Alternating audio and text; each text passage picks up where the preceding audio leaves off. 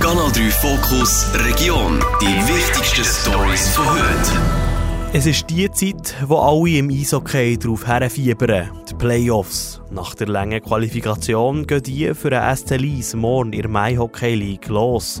Die Seeländer spielen der Viertelfinalserie gegen Machtini. Warum die Lieser mit viel Zuversicht in die Playoffs gehen, obwohl sie auf den Topscorer müssen verzichten, das weiss Christoph Gerber aus der Redaktion. Beim SC Lyss ist man heiß auf die Playoffs. Das Team hat in den letzten beiden Monaten eine gute Konstanz in die Leistungen hineingebracht. Auch gegen Playoff-Gegner Martini die Seeländer starke Matches gezeigt. Der Präsident des SC Lyss, der Matthias Müller, hat darum hohe Erwartungen. Also wenn man jetzt die letzten zwei Matches Heimspiel anschaut, gegen Franche Montagne und eben gegen Martini, sind meiner Meinung nach sehr gute Matches gewesen, konzentriert, geradlinig ist okay, äh, wo wir unsere Stärken ausgespielt haben. Und ich denke, wenn wir so weiterfahren, dann haben wir wirklich gute Chance.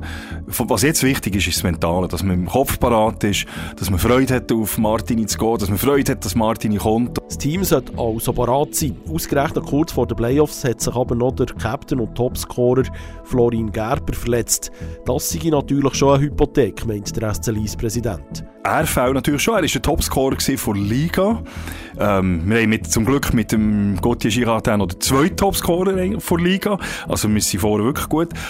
Aber ich muss auch ehrlich sein, ich habe dann sehr viel Respekt gehabt, als ich gehört habe, dass der äh, Florin ausfällt. Und die Mannschaft, durch die Mannschaft ist aber da ein Ruck durchgegangen. Das merkt man auch. Und jetzt gibt jeder irgendwie noch 5 oder 10 Prozent mehr. Um diesen Ausfall zu kompensieren. Die Playoff-Serie tut man im Best-of-Five-Modus austragen. Sein Recht hat Martini. Im schlimmsten Fall hätten die Leisser nur ein Heimspiel. Der Matthias Müller hofft darum auch wegen finanziellen Gründen auf möglichst lange Playoffs. Je mehr Spiele dass wir daheim spielen können, desto besser fürs Budget. Oder? Eben, jedes Mal sagen wir zwischen 800 und 1500 Zuschauer. Das sind Leute, die konsumieren, die Party machen, wenn wir gewinnen am Schluss. Und das, das zahlt sich dann schon aus. Zuerst aber geht es für die Leisser morgen oben auswärts im Ungerwallis los. Das erste Heimspiel ist am Dienstag oben in der Seelandhalle. Es ist ein trauriger Jahrestag. Genau heute vor einem Jahr hat Russland die Ukraine angegriffen und der Krieg ist ausgebrochen. Millionen von Ukrainerinnen und Ukrainer sind geflüchtet. Auch bei uns in der Region haben viel Schutz gesucht. Was das Kriegsjahr für Kanton Bern und Solothurn für Herausforderungen gebracht hat, im Beitrag von Robin Niedermeyer aus der Redaktion. 7000 Personen sind vor dem Krieg in der Ukraine in Kanton Bern geflüchtet. Der zuständige Berner Regierungsrat Pierre-Alain Schneck sagt, dass im Kanton Bern die Solidarität gross war.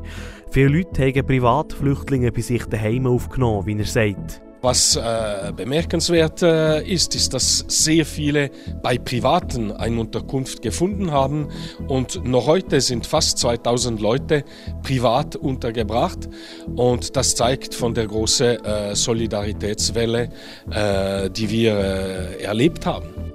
Im Kanton haben 1000 Personen, die aus der Ukraine sind geflüchtet, jetzt einen Job gefunden, so der Pierre-Alain Schneck weiter. Wir müssen das vielleicht auch in Verbindung äh, setzen mit den Leuten, die hier gekommen sind. Und die meisten sind Frauen mit Kindern.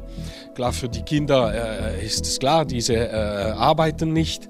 Und für die Frauen, sie müssen auf ihre Kinder äh, schauen. Es braucht ja auch Zeit, sich von so einem Krieg zu erholen und wieder Fuß zu fassen. Auch im Kanton Solothurn wollten die Leute helfen, wo der Krieg ist losgegangen. Das sagt Susanne Schaffner, Regierungsrätin Kanton Solothurn. Wichtig war vor allem die Integration, wie sie sagt das muss, das muss jetzt auch noch weitergehen. Es geht zum Teil halt jetzt auch um, um berufliche Qualifikationen und weitere Integrationsthemen, je länger die, die Menschen da sind. Äh, und das braucht auch eine Auseinandersetzung mit dem Bund und das muss organisiert werden und, und konkretisiert werden. Auch an Susanne Schaffner persönlich ist das Kriegsjahr untertut. Meine Tochter hat einen Freund, der ist bis sieben in der Ukraine aufgewachsen. Und der ist jedes Jahr zu seiner Großmutter gegangen, auch im 21. Und im 22 war die Großmutter einfach im russischen Gebiet. Gewesen. Und ja, ist jetzt, kommt jetzt die Rente in Rubel über. Und das sind so persönliche Erlebnisse, wo man einfach gar nicht richtig einordnen kann, was passiert da eigentlich mit unserer Welt. Es gibt noch kein Geld vom Bund für die Sanierung vom unteren zu Biel. Der Bund hat entschieden, die 2,5 Millionen Franken noch nicht zu geben. Das Geld wäre im Rahmen des Agglomerationsprogramms geflossen. Die Florence Schmoll, Stadtplanerin von Biel, findet das zwar schade, der Entscheid heisst aber nicht, dass die Stadt gar kein Geld vom Bund bekommt. Da haben wir vor allem eine Frage vom, vom, vom Planning und vom, vom, also vom Terminplan. Äh, der Bund ist der Meinung, dass unser Projekt im Moment noch nicht reif genug, um eine Realisierung vor 2028 zu ermöglichen und verschiebt aus dem Grund die Finanzierung auch nach 2028. Laut der Florence Schmoll wird die Stadt jetzt so weiterfahren wie geplant. In ein paar Jahren gibt es Verhandlungen mit dem Bund, wo die Stadt Biel besprechen will, dass sie das Geld gleich früher bekommt. Weil das Ziel sei nach wie vor, die Sanierung so schnell wie möglich zu machen.